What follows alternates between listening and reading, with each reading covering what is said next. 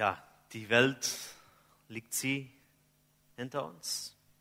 Vielleicht können wir das heute ein bisschen in Frage stellen und müssen nachdenken, wie es auch uns in unserem Leben geht und ob wir glauben, dass sich das wirklich lohnt, Gott zu folgen.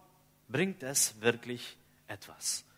Wir möchten ein paar Bibeltexte dazu lesen und danach ein bisschen darüber nachdenken und weiter hören. Sprüche 23, 17 bis 18 sagen, ereifere dich nicht über Menschen, die sich von Gott abwenden, sondern setze dich den ganzen Tag eifrig dafür ein, dass du selber in Ehrfurcht vor dem Herrn lebst. Denn es gibt ganz gewiss eine Zukunft und deine Hoffnung wird nicht enttäuscht.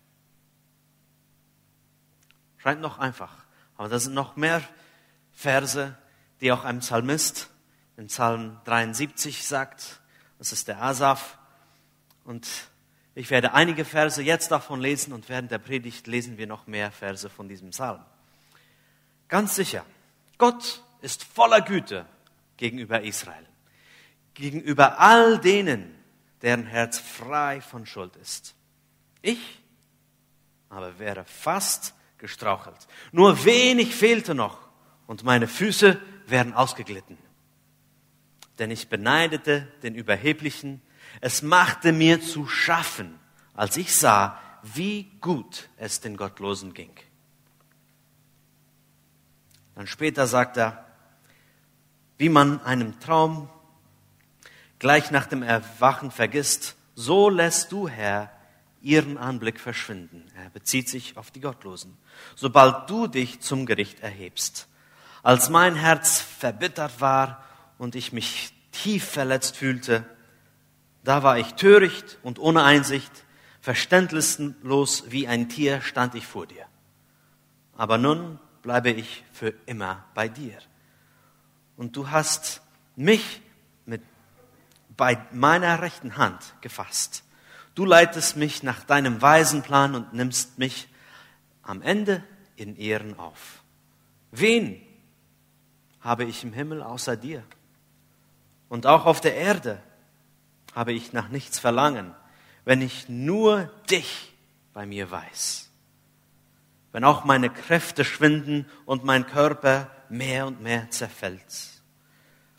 So gibt doch Gott meiner Seele Halt. Er ist alles, was ich brauche. Und das für immer. Wie ist der Psalmist dazu gekommen, wo er fast ausgeglitten wäre und letztendlich doch sagt, Gott ist alles, was ich brauche? Das wollen wir sehen. Das Leben. Das Leben für diejenigen, die das Spiel Tetris kennen, ist eigentlich so ein bisschen wie das Spiel Tetris. Es gibt da verschiedene Formen, die musst du so einordnen und drehen, die kommen nach unten so langsam, du musst die in Zeilen einreihen. Und wenn du das richtig machst, dann kriegst du immer mehr und mehr Punkte. Und nach einiger Zeit fangen die Blöcke an, dann schneller und schneller und schneller und schneller nach unten zu kommen. Und manchmal spürt sich das so an, als ob unser Leben so ist. Es wird immer schneller und wir versuchen, bevor dem Ende so viele Punkte wie möglich anzusammeln.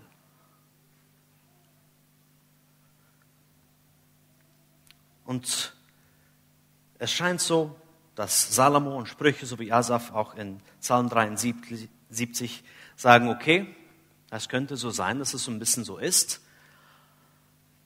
Aber ich schaue auf den Gottlosen, ich schaue auf die Überheblichen und denen geht es ja sehr gut.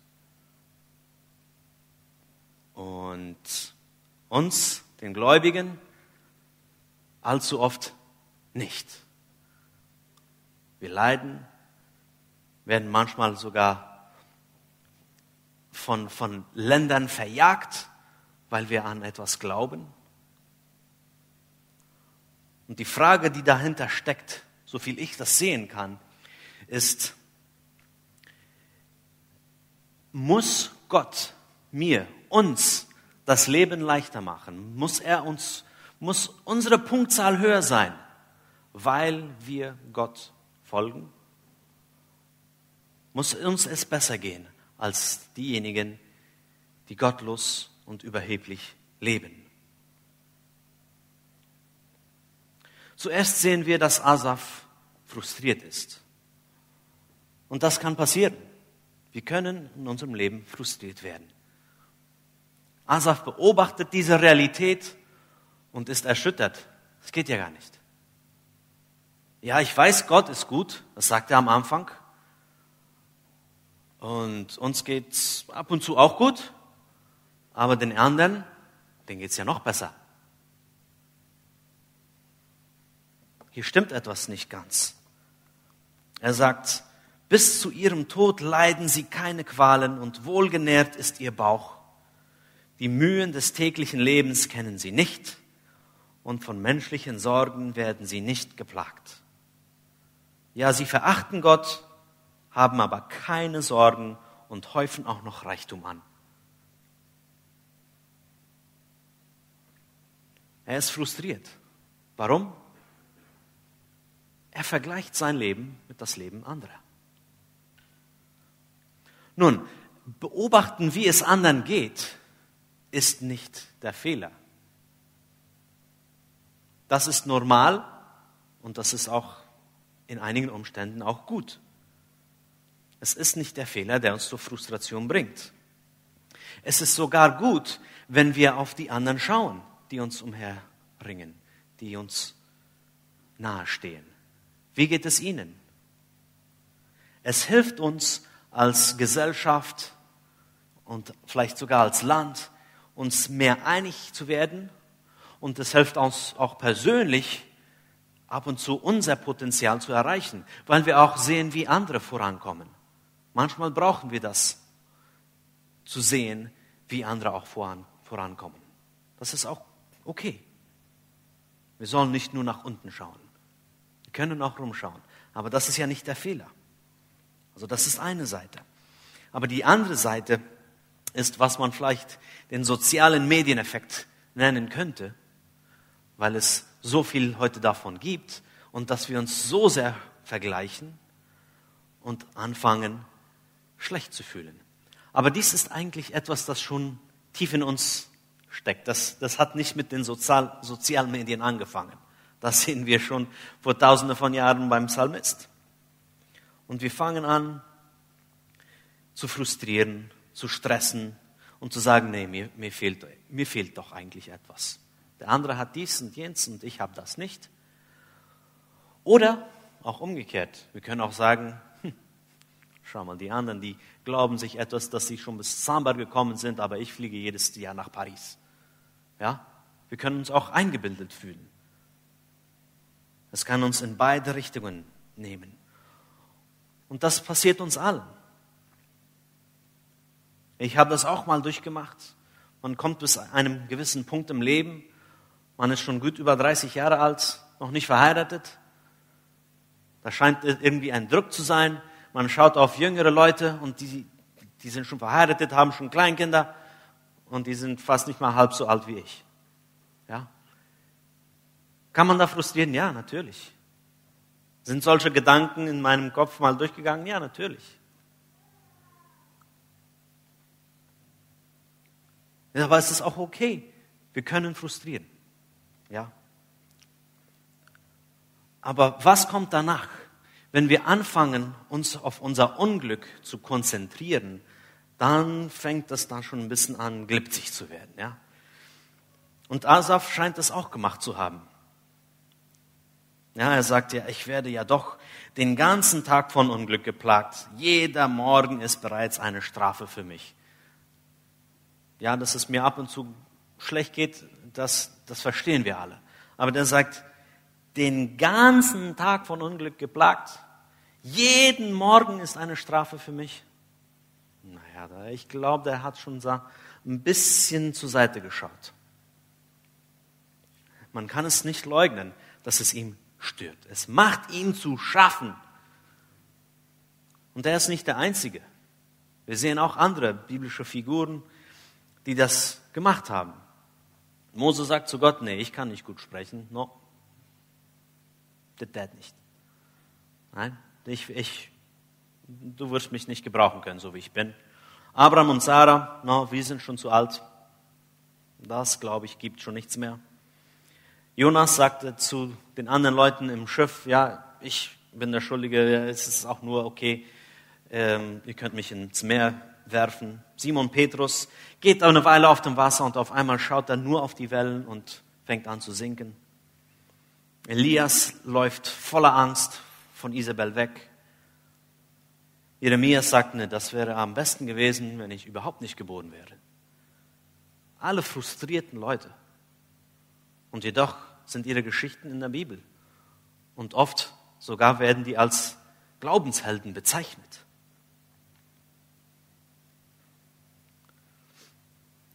Und dann, dann nehmen wir diese Vergleichsversuche und unsere Gefühle des Unglücks und sagen, so wie der Psalmist, ja, so habe ich wohl ganz umsonst mein Herz und meine Hände frei von Schuld gehalten. Er hat erwartet, dass es etwas bringt. Hat nichts gebracht. Es läuft nicht so wie gedacht, hilft nichts, das gibt mir keinen Lohn. Und von Gottes Gerechtigkeit, da ist keine Spur. Sieht er überhaupt, was wir tun, dass wir uns anstrengen, Gott zu folgen? Diese Frage hat sich ja auch Hiob gestellt. Der meint vielleicht in anderen Worten so ein bisschen, ja, Gott, der ist am Steuer eingeschlafen. Und die Welt, mir geht zugrunde und es ist ihm alles egal. Und die Gerechten werden genauso wie die anderen auch zugrunde gehen. Das hilft alles nichts. Aber was wir verstehen müssen, so wie ich schon mehrmals gesagt habe, dies ist ein Anfang. Es ist, man könnte vielleicht sagen, die Vorhalle der Sünde. Frustriert sein ist nicht Sünde. Was wir damit machen, kann zur Sünde führen. Ja, es ist etwas, das uns der Teufel manchmal vorbaumelt und wir glauben, ah, okay, nee, ja, ich, ich, ich muss mich vergleichen. Und dann muss ich mich schlecht fühlen und dann muss ich irgendwie etwas anders machen, damit mir es besser geht. Und dann kommen wir fast um ein Haar, beinahe dazu, dass wir sündigen. Und wann sündigen wir? Wie vielleicht? So wie Jakobus es sagt, ja, nach der Begierde, da wird die Sünde schwanger, ja, in anderen Worten. Da fängt es an, da ist schon Leben, das fängt schon an, es ist aber noch nicht ganz vollkommen. Und was? Und wie, wie lassen wir, dass es dazu kommt? Wir sündigen, wenn wir Neid in unserem Herzen Raum geben. Wir alle meditieren jeden Tag. Wusstet ihr das? Wir alle meditieren jeden Tag. Wir lassen unsere Gedanken fließen, versuchen sie nicht aufzuhalten. Sie kommen dann irgendwann an eine Stelle und wir haben uns schon so viele Situationen im Kopf vorgestellt und sind an ein Ergebnis, an eine Schlussfolgerung gekommen und wir haben meditiert. Die Frage ist, worüber? Und die noch wichtigere Frage ist, was mache ich mit der Schlussfolgerung meiner Meditation? Sage ich ja, worüber ich nachgedacht habe, ist gut. Ich glaube, das stimmt mit Gott, Gottes Willen überein. Oder nein, dies ist schlecht. Das könnte ich nicht machen. Lehne ich das ab. Und wenn wir das dann über diese Situation machen, wenn wir anfangen zu meditieren, okay, es geht den anderen ja doch so gut und denen ist es ja egal, was Gott sagt, hier muss irgendetwas ändern. Was mache ich damit? Und wenn ich sage, okay, ich muss anfangen, anders zu handeln, weil sonst komme ich nicht voran,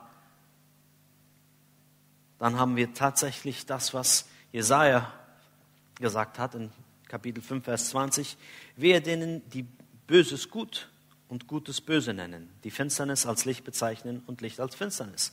Dann fangen wir an zu sagen, okay, nee, das ist okay, wenn ich jetzt anfange, Sachen anders zu machen, als Gott es möchte, um voranzukommen. Dann haben wir Böses als gut erklärt in unseren Gedanken und werden dann danach anfangen, danach zu handeln. Dann haben wir den Neid in unserem Herzen Raum gegeben. Nachdem wir meditiert haben und gesagt haben, okay, ja, ich bin mit dieser Schlussfolgerung einverstanden. Und dann kann es auf mehreren Arten und Weisen zugehen. Ich will nur zwei davon nennen. Wir können danach unsere Frustration an denen auslassen, die uns nahestehen. Wir werden so frustriert und sagen, okay, äh, dies geht alles nicht und werden ärgerlich, verlieren die Selbstbeherrschung, fangen an, Sachen zu sagen an äh, vielleicht unseren Kindern, unser Ehepartner, werden so böse, dass wir eventuell schlagen, Sachen werfen. Ganz aggressives Benehmen. Wir antworten ständig auf irgendeiner irritierten Art und Weise. Andere werden vielleicht einfach sagen, ich gebe auf. Gehen von zu Hause weg überhaupt. Das sehen wir auch, dass es passieren kann. Aber all diese Verhaltensweisen bringen Zerstörung in unsere Beziehungen. Und Gott selbst ist ja Beziehung. Es ist wenigstens eine Art, auf, auf der wir die Dreieinigkeit verstehen können. Dass es eine perfekte Beziehung zwischen allen drei ist. Sie gehen respekt und liebevoll miteinander um. Und so sollten wir es auch. Und wenn wir das machen, dann blühen wir auf dann blüht der andere und der andere und alle um uns herum blühen auf, wenn wir das so machen. Aber wenn wir den Neid Raum geben und frustriert leben, ist es sehr möglich, dass wir anfangen, diese Beziehungen um uns herum zu zerstören. Und da haben wir gesündigt. Da haben wir das Ziel des Menschseins verfehlt. Eine andere Art und Weise, und diese scheint der Psalmist auch zu sehen, ist, dass man äh, eventuell den Sündern einfach nachmacht. Man ist gereizt, ihn nachzumachen, man hat darüber meditiert und jetzt, okay, ich muss doch wohl auch so. Und wie, wie beschreibt er in diesen Versen 6 bis 9, wie beschreibt er diese Überheblichen, diese Gottlosen? Sie tragen den Stolz wie eine Halskette, das heißt, sie meinen, ich mache keinen Fehler. Warum? Weil es um mich geht. Mir kann keiner etwas antun. Es ist mir egal, wie es den anderen geht. Hauptsache, mir geht's gut. Ja, das ist die Stolz wie eine Halskette tragen. Vers 7, der Wohlstand ist schon weit über was sie brauchen oder was man braucht. Und es scheint so, dass man nie satt wird, egal wie viel man von den anderen wegnehmen muss. Vers 8, man spricht schlecht über andere und es ist einem egal, dass andere unterdrückt werden. So fängt man an zu handeln. Vers 9, man spricht ohne Gewissensbisse gegen die Sachen, die Gott als gut und wichtig erklärt. Ja, was ist Gott wichtig? Ein Beispiel, Micha 6,8. Gerechtigkeit liebe, lieben, Liebe üben und demütig vor Gott leben. Sie fangen an, solche Sachen einfach niederzusetzen, dagegen zu sprechen. Es geht ihnen einfach darum, besser, dass es ihnen besser geht. Und den anderen können sie so behandeln, wie sie wollen, weil es ja egal ist. Einige konkrete Beispiele vielleicht. Die wir entweder gesehen haben oder vielleicht auch mal unbewusst gemacht haben. Als Arbeitnehmer versuche ich meinen Arbeitsgeber zu betrügen oder von ihm zu stehlen. Als Mitarbeiter ist mir das wichtiger, dass ich als nächstes eine Gehaltserhöhung bekomme, auch wenn es den anderen eigentlich mehr fehlt, als vielleicht ein Abteilungsleiter. Ich überfordere die Arbeiter, denen ich anleite, damit ich vor dem Boss besser angesehen werde. Oder vielleicht als Arbeitsgeber. Ich halte die Gehälter meiner Arbeiter so niedrig wie möglich, denn es ist ja bewiesen, dass wenn man ihnen zu viel zahlt, dass sie fauler werden. Und ich brauche ja so viel, damit es mir gut geht. Das sind einige Beispiele von den Überheblichen, von den Gottlosen. Sagen wir dazu Nein? Oder finden wir, wie der Psalmist, unsere, unseren Weg zurück zur Hoffnung?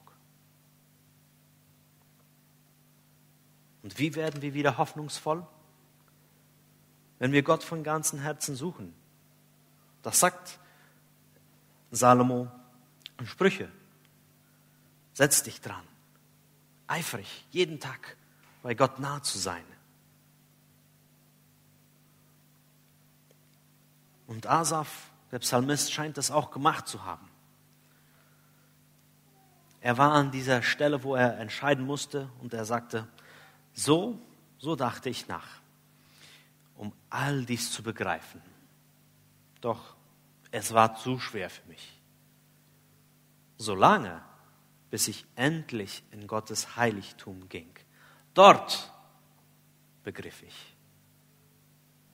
Wo? Bei Gott. Ja, er hat lange gesprochen und das ist auch okay so. Man kann sich bei Gott beklagen.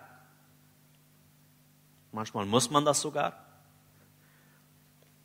Aber wenn wir Gott wirklich ernst nehmen wollen, wenn wir ihn wirklich von ganzem Herzen suchen wollen,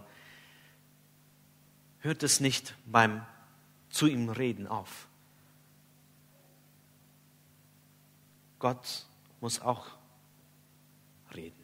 Und wir müssen das auch suchen, ihm reden lassen wollen.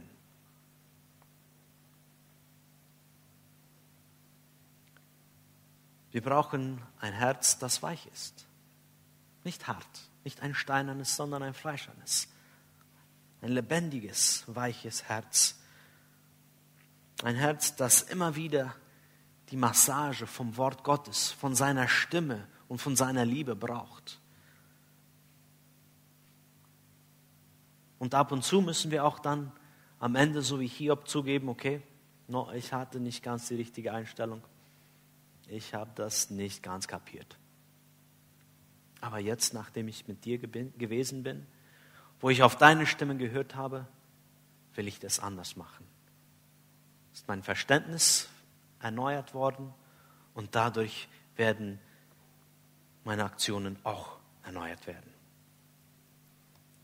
Also müssen wir auf Gott horchen, auf ihn hören und ihn gehorchen wenn unser Herz weich ist, weil wir Zeit mit Gott verbracht haben, dann, dann können wir anfangen, die Situationen von seiner Perspektive her zu verstehen.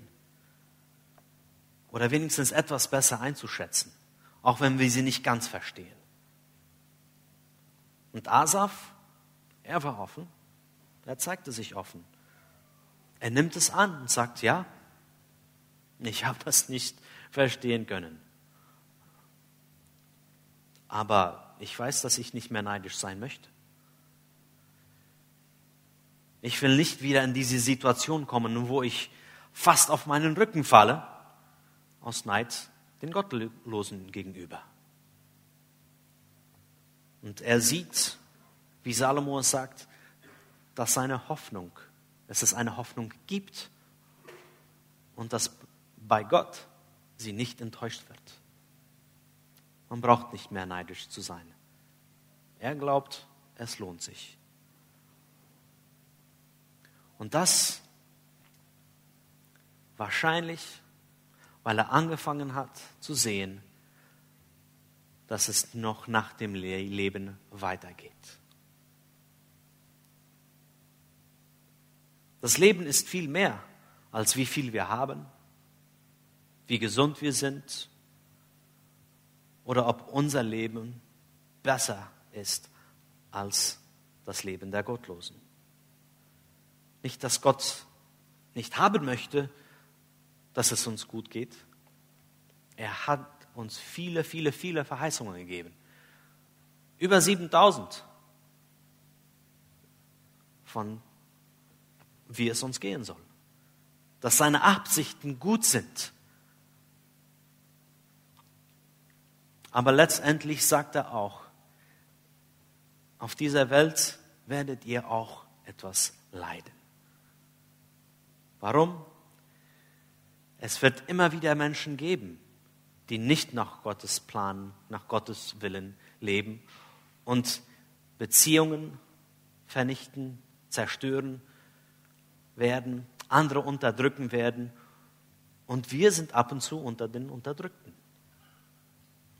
Aber er merkt, das geht allen so. Das Leben ist nicht einfach immer a plus b ist gleich c. Gott verspricht vieles, aber er lässt Freiheit, weil so kann Liebe bestehen. Er verspricht uns, ja, so wie in Matthäus 6, 33, dass wir nach, dass wenn wir nach seinem Reich trachten, dann wird er uns alles geben, was wir brauchen. Wird uns das vielleicht so gut gehen wie die anderen? Vielleicht nicht. Vielleicht ja. Manchmal gibt er auch so viel, weil er uns vertraut und sagt, okay, ihm kann ich dies vertrauen. Er, er wird das gut verwalten. Er wird gerecht damit umgehen. Aber es ist wichtig zu sehen, dass wir auch in der Ewigkeit dass wir da auch gut dran sind. Das ist Gott letztendlich am wichtigsten. Dass in der Ewigkeit alles perfekt wird. Da wird jeder kriegen, was er gesät hat. Derjenige, der Vernichtung gesät hat, wird es auch ernten. Und diejenigen, die Liebe, Respekt und Gottesfurcht gesät haben, die werden es auch kriegen. Liebe und Respekt. Am Ende kriegt jeder seinen Lohn. Und so wie, er es gesungen haben, Christus ist unser Lohn. Und in Ewigkeit herrscht Christus, Jesus, Gott. Wir kriegen schon einen Vorgeschmack hier. Das ist das Schöne daran. Nicht nur in der Ewigkeit kann es gut gehen. Es kann hier schon gut gehen. Und Jesus fordert uns auf, immer wieder danach zu suchen, dafür zu beten, dass sein Wille auf Erden geschehen mag. Sein ewiger Wille, von der Ewigkeit her. Und es hängt von uns ab, ob wir dazu bereit sind, unser Leben von der Ewigkeit her, von der Ewigkeitsperspektive zu betrachten und danach zu suchen, dass es hier auf Erden auch ein bisschen Ewigkeit oder vielleicht schon ein bisschen mehr gibt. Unsere Punktzahl in diesem tetrischen Spiel ist letztendlich egal. Wie viel wir angesammelt haben, wie viele Jahre wir gesund oder krank oder was auch immer, die Punktzahl ist egal. Jesus sieht uns schon, Gott sieht uns schon wie Jesus, als Sieger, als solche, die vom Tod auferwacht sind. Jetzt schon.